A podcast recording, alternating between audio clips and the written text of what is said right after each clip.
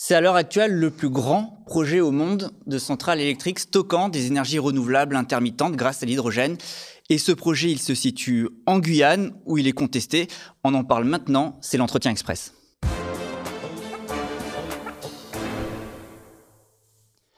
Le projet de centrale électrique de l'Ouest guyanais promet une production d'électricité stable pour approvisionner toute l'année, de jour comme de nuit, l'équivalent de 10 000 foyers d'ici mi-2024.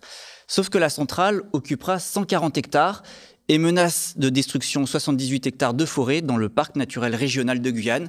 16,5 hectares seraient déjà détruits et 41 espèces protégées sont menacées de disparition. Face à ce projet, un peuple se lève, les Kalina, dont le village Prospérité est directement impacté par la proximité euh, de ce projet. Une délégation a fait le déplacement euh, sur Paris pour parler de leur lutte et plaider leur cause.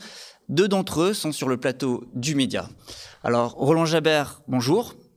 Vous êtes euh, le Yopoto de prospérité, c'est-à-dire le chef coutumier, et je le précise, vous vous exprimez dans votre langue, le Kalina. À côté, euh, Christophe euh, Yanouwana Pierre, bonjour. Vous êtes le porte-parole des jeunesses autochtones de Guyane. Merci euh, à vous deux d'être ici. Nous sommes très honorés de vous recevoir. Vous êtes là pour nous parler de votre lutte contre cette première centrale multimégawatt à hydrogène au monde. Mais pourquoi s'y opposer? Eh, je suis très honoré d'être ici parmi vous aujourd'hui et de plaider ma cause euh, et d'avoir traversé l'océan pour porter la parole de mon peuple. Il faut comprendre que notre présence ici est due au fait que l'ensemble des grands projets sont dessinés avant tout dans ce pays, avant de traverser l'océan et arriver chez nous. Donc c'est pour ça que l'on vient ici.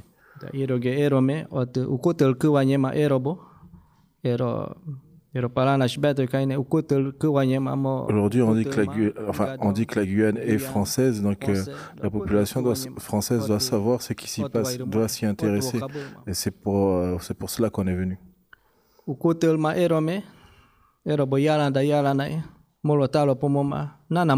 Même si durant de longues années, durant de longues décennies, on a voulu nous effacer, on a voulu nous exterminer, je viens porter le message suivant, nous sommes encore vivants, nous sommes encore debout, nous les Kaliniens en Guyane.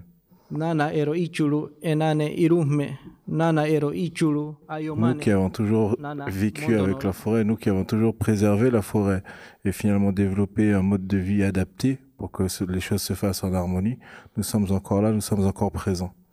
Et, cela malgré le fait que vous avez tout de même euh, subi euh, votre lot de répression, puisque vous-même, euh, vous avez été placé en garde à vue, il y a une lutte acharnée et une grosse répression derrière.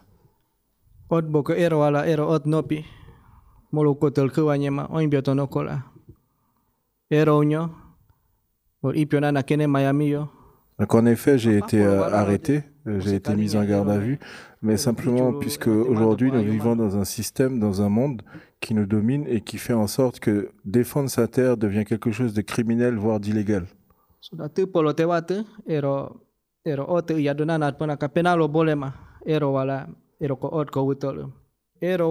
Donc aujourd'hui, on essaie de faire peser pour nous tous les enjeux sociétaux et euh, économiques de la Guyane sur la terre de nos ancêtres. Donc on essaye de nous faire passer pour des anti-progressistes, des anti-développement et que la chose euh, suivante est à comprendre, c'est que nous ne sommes pas contre le projet, mais bien contre l'implantation de ce projet. Justement, par rapport euh, à ce projet, enfin, on entend votre lutte mais en même temps, euh, quand on écoute aussi la communication de la Société Hydrogène de France qui est à l'origine de ce projet, euh, leur discours il est tout autre. Je voudrais qu'on regarde le passage d'un clip euh, qu'ils ont réalisé et je vous laisserai réagir ensuite. Plusieurs initiatives environnementales et sociales, développées avec le soutien des populations locales, seront également mises en place. D'abord, les modes de vie traditionnels seront respectés, des aménagements permettront le passage en toute sécurité des gros mammifères sur le terrain de la centrale, et aux chasseurs d'accéder à leur zone de chasse. De la même manière, les franchissements des cours d'eau ne perturberont pas l'écosystème aquatique, ni la faune ou la flore. Je vois que ça vous fait rire. Euh, pourtant, quand on regarde ça, on se dit, bah, tout va bien.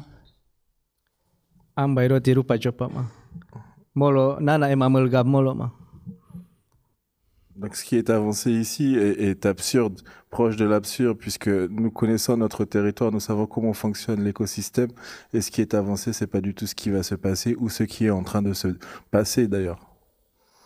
Mais c'est un projet, euh, eux ils le présentent comme un projet innovant, euh, on parle là de renouvelable, on se dit c'est important ce type de projet, non?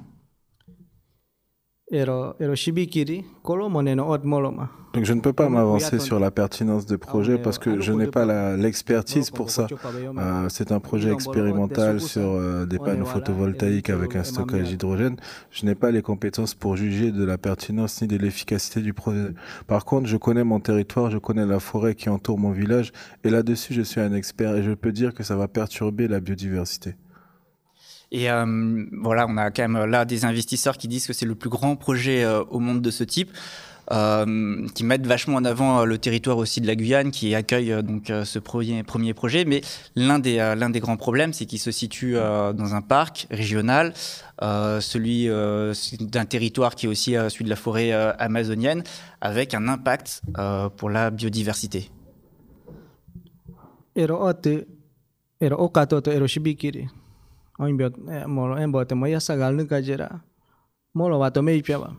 Nous n'avons jamais remis en question la pertinence du projet, notamment dans le contexte guyanais où il y a un fort déficit d'énergie et où il y a un besoin d'énergie pour accompagner le développement de notre bassin de vie qui est l'Ouest guyanais.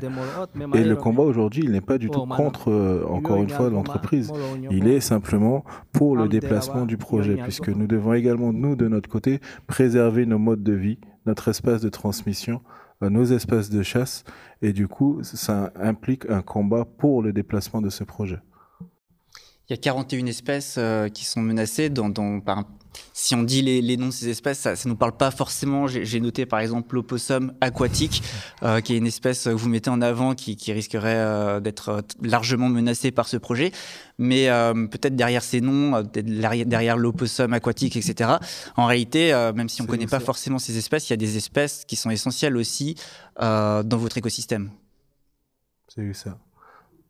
Non, si on a, on a parlé de l'opossum aquatique, c'est parce que euh, aujourd'hui, malheureusement, le, système français fait que la réglementation protège mieux l'opossum aquatique que nous, les peuples autochtones de Guyane. Dans le sens où, dans l'autorisation environnementale qui a été délivrée par les services de préfecture, euh, CEOG, l'entreprise, au moment de la phase de déforestation, s'était engagée, en tout cas est autorisée, euh, mais sans perturber le milieu aquatique. Or là, ce que l'on voit, c'est que vu qu'on est en pleine saison des pluies, euh, la forêt qui a été déforestée engendre directement des perturbations sur la turbidité des, cours d'eau et donc menace l'opossum. Et donc, euh, en fait, c'est parce que c'est dans le code de l'environnement, c'est parce que dans l'autorisation, ils violent eux-mêmes leur autorisation qu'aujourd'hui, on a décidé de déposer plainte, notamment sur ce volet-là. D'accord. Mais parce que vous, euh, il y a aussi votre mode de vie. Du coup, vous dites que votre mode, enfin que vous, les peuples autochtones, vous êtes moins protégés, euh, parce que là, en l'occurrence, c'est aussi votre mode de vie qui est menacé.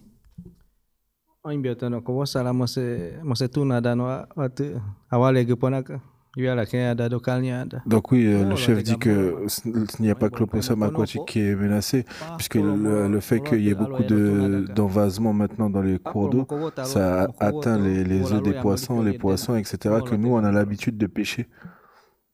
Hmm. Justement, c'est de là aussi où on dit en fait que votre mode de vie, il est, euh, il est menacé, mais c'est aussi parce que votre écosystème est menacé, puisque vous êtes euh, très lié à l'environnement dans lequel vous vivez. So diwia lo ma ero te ero me energia koa o te molo ichul to lo kadontera da. Ero me amme terani molo te. Oui, c'est exactement ça. C'est que la forêt, c'est également une partie de notre identité, une partie de notre spiritualité et finalement une partie de notre force.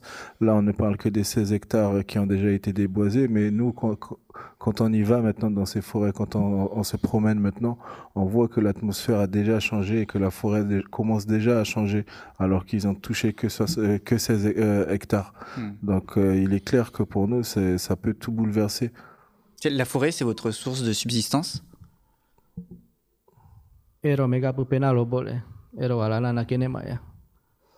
Oui, c'est exactement cela, et ça ne, date pas de maintenant. Mais au-delà d'être de la subsistance, c'est comme le chef l'a dit tout à l'heure, c'est un espace de transmission, c'est également un espace de loisir, parce que les enfants y jouent dedans, euh, que tout le monde s'y balade, que en fait c'est c'est vraiment un espace, euh, comme on dit, c'est un espace de vie. Et donc, sans accès à cet espace de vie, ou bien si on la modifie, si on y touche, si on la perturbe, etc., en fait, ça va déstabiliser la vie du village pour des générations et des générations. molo eh, etal se palomato anu kurpa wa. Ofirupa yala nalu ofirupa ero. Palashi ala alolua hukal shimya kai nana e mandobero ma. Et c'est ce qu'ils ont du mal à, à, saisir ou à intégrer dans leurs études d'impact. C'est que nous, nous savons que si on n'a plus cet espace de transmission, cet espace quelque part de subsistance, de, de transmission de la culture et tout, ben c'est notre village qui est menacé. Les générations, notamment les jeunes, seront menacés. Ils vont se tourner vers la philosophie de la ville et finalement, on va commencer à tout perdre. Et ça, ce n'est jamais pris en compte dans les études d'impact. De quel, quels effets pervers la présence de ce genre de projet euh, qui peuvent paraître pertinents, finalement, euh, va agir sur notre jeunesse et la déstructuration de nos communautés. Alors aujourd'hui, vous êtes en lutte, euh, vous occupez euh, le terrain. Euh, on l'a vu même dans la presse guyanaise, certains parlent de mini-ZAD. vous, êtes, vous êtes prêt à aller jusqu'où Vous êtes prêt à tout pour obtenir la fin de ce projet? Quel message vous souhaitez donner, notamment parce que là aujourd'hui, vous allez rencontrer, vous allez au ministère de l'Outre-mer, demain vous allez à l'Assemblée nationale. quel est le message à l'égard de l'État français? Bon, tushche alananowadma od boko molo bato ipinyasa ibia od boko on megapan nashe. Donc euh, nous, notre combat, encore une fois, et je tiens à le souligner puisque plein de fois, à beaucoup de reprises, nos propos ont été dénaturés, c'est vraiment un combat pour que le projet soit déplacé. C'est ce message que l'on va défendre aussi bien au ministère que euh, à l'Assemblée nationale, un déplacement du projet pour qu'il se, se, fasse ailleurs. Euh, on n'est pas là pour tuer le projet. Par contre, euh, nous avons prévenu dès le début de notre positionnement. Ils n'ont pas voulu nous écouter. Donc aujourd'hui, si on se retrouve dans cette impasse avec ce degré de tension, ce n'est pas de notre faute. Nous, on se défend et par contre, on se défendra jusqu'au bout. Molo talo pomoma ipiolo terama ero meneriako papolo mosekalinya wachoko umea. Il y a quelque chose que l'ensemble le, des responsables politiques, l'ensemble des entreprises doivent intégrer, notamment en Guyane, c'est que nous sommes conscients qu'aujourd'hui nos territoires soient menacés par leur intention de grossir, d'agrandir et de développer des projets économiques pour faire des profits, encore des profits. Là-dessus, il faut que les choses soient claires, nous en sommes conscients. Mais par contre, eux aussi doivent être conscients que nous sommes prêts à nous battre, à nous mobiliser, parce qu'il s'agit de notre vie, il s'agit de notre identité, il s'agit de nos territoires millénaires. Donc que ce soit au sud, au nord, dans l'ouest guyanais, nous sommes prêts à nous battre et nous sommes prêts à nous battre jusqu'au bout parce que nous ne disparaîtrons pas silencieusement. Est-ce que c'est aussi euh, cette lutte, elle dépasse peut-être euh, celle de prospérité? Est-ce que c'est aussi une lutte qui concerne euh, l'ensemble de la lutte autochtone euh, de Guyane, parce que vous l'avez dit en début d'interview, euh, vous l'avez rappelé, euh, la Guyane est française aujourd'hui, mais peut-être aussi que tous ces événements sont aussi l'héritage colonial de la France en Guyane. Ça. la Guyane a été gérée, en tout cas, les peuples autochtones y vivent depuis des milliers d'années aujourd'hui. Pendant des milliers d'années, la forêt n'a jamais été en danger les cours d'eau n'ont jamais été en danger. En 500 ans de colonie, en 70 ans de départementalisation, etc., aujourd'hui, on a plus de 180 000 cours d'eau pollués par leur paillage illégal. Tellement la vision occidentale, la vision capitaliste, quand elle s'est invitée sur nos territoires ancestrales, ne va que en saccageant nos espaces de vie. Donc c'est ce message que l'on essaye de faire porter. Euh, c'est ce message que l'on porte plutôt. Nous sommes depuis combien d'années considérés comme des peuples primitifs, comme des sous-peuples? Il faut savoir qu'il n'y a qu'à partir de 1970 qu'en France, en Guyane, on a obtenu le statut des citoyens français. Avant, on était considérés comme des peuples primitifs. Donc, euh, Pourtant, nous, nous n'avons jamais rien saccagé, nous n'avons jamais rien détruit. Et eux, quand ils viennent avec leur vision, ils saccagent tout. Donc, euh, en fait, c'est ce message qu'on essaye de défendre, qu'on essaye de faire comprendre que nous ne sommes pas moins intelligents que les autres, nous ne sommes pas plus bêtes que les autres, et que finalement, notre vision du monde, tout comme toutes les autres visions du monde, mérite et ont le droit d'exister et de se pérenniser, de se transmettre, puisque c'est avant tout de l'intelligence humaine et que nous faisons partie de la grande famille humaine. Ce sera ma dernière question, on va conclure là-dessus, mais euh, justement par rapport à ça, on dit que voilà, il y, a, une question coloniale peut-être qui se pose aujourd'hui euh, en Guyane, mais c'est aussi euh, une logique capitaliste, c'est ce que vous dites dans le fond dans votre propos. Est-ce que vous voyez un parallèle peut-être avec un certain nombre de, projets similaires à travers le monde? Ici, par exemple, en métropole, on a aussi des projets, de, des méga projets gigantesques comme ça. On parle en ce moment, il y a, la lutte des méga bassines, par exemple, avec laquelle on peut on peut voir des, proximités euh, à la Réunion euh, contre la nouvelle route du littoral, etc. Est-ce que euh, à chaque fois, dans tous ces pans différents de la planète, on est là face à des mêmes logiques? C'est ça. Il faut comprendre que nous, les Kalinia, nous venons d'un petit peuple d'Amazonie et que l'ensemble des choses qu'on a pu créer, inventer, transmettre ont toujours été à l'échelle humaine et qu'on est contre des projets qui sont toujours surdimensionnés, euh, qui sont issus de la mégalomanie ou bien de complexes de je ne sais quoi.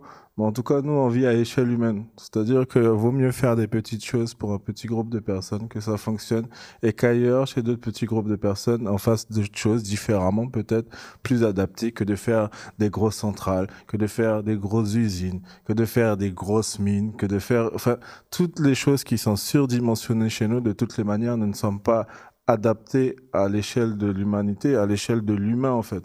Donc c'est le message que l'on essaie de dire à chaque fois, c'est que ok pour des centrales, mais des centrales, pas des choses énormes euh, qui, qui finalement euh, ne sont faisables que par des puissants, que par des riches.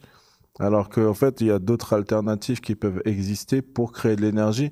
Et d'ailleurs, le village de prospérité euh, que le chef représente ici et dans un projet d'autonomisation de son village, à tous les niveaux que ce soit, au niveau de l'autosuffisance alimentaire, au niveau de la production d'énergie, au niveau culturel, etc. Donc ils ont un projet qu'ils sont en train de développer eux pour que leur village soit autonome. Et pourtant, vous dites que vous n'êtes pas contre le projet, vous voulez juste euh, que ce projet soit déplacé.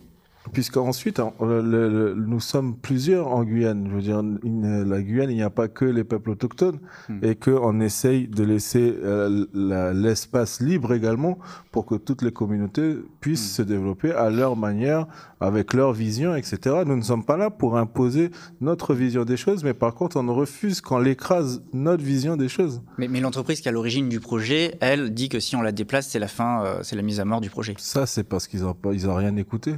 Ça, c'est ensuite la responsabilité. Je veux dire, nous, on a fait le devoir de dire, de hmm. donner le message du village. Si après eux, ils n'écoutent pas et qu'ils se retrouvent aujourd'hui dans une situation critique, c'est de leur ressort. Nous sommes des adultes, on assume nos responsabilités. Je vous remercie, euh, merci à tous les deux euh, d'être venus euh, sur le plateau du média pour nous parler de votre combat. On va suivre attentivement la suite, en tout cas, tenez-nous au courant et bon courage. Euh, avant de vous quitter, euh, je vous rappelle que le média a besoin de votre aide pour survivre au milieu de la presse capitaliste euh, des milliardaires. Nous luttons pour une presse libre et indépendante, mais cela n'est possible qu'avec vous. Nous avons besoin impérativement de récolter 100 000 euros d'ici mercredi, sinon nous risquons de rendre l'antenne. Et ce sont les tenants d'une presse sous contrôle qui s'en réjouiront. Alors on compte sur vous et moi je vous dis à très vite.